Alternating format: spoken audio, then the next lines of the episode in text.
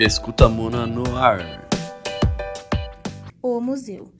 O Museu de História Natural do Araguaia conta a história evolutiva da Terra e tem por finalidade a educação e conscientização ambiental, permitindo com que o visitante conheça mais sobre os animais, principalmente do cerrado brasileiro, e compreenda a sua importância para o equilíbrio do meio ambiente. Anexo à Universidade Federal de Mato Grosso, o museu tem como missão popularizar e divulgar o conhecimento de modo interativo, a fim de democratizar a ciência na região do Araguaia.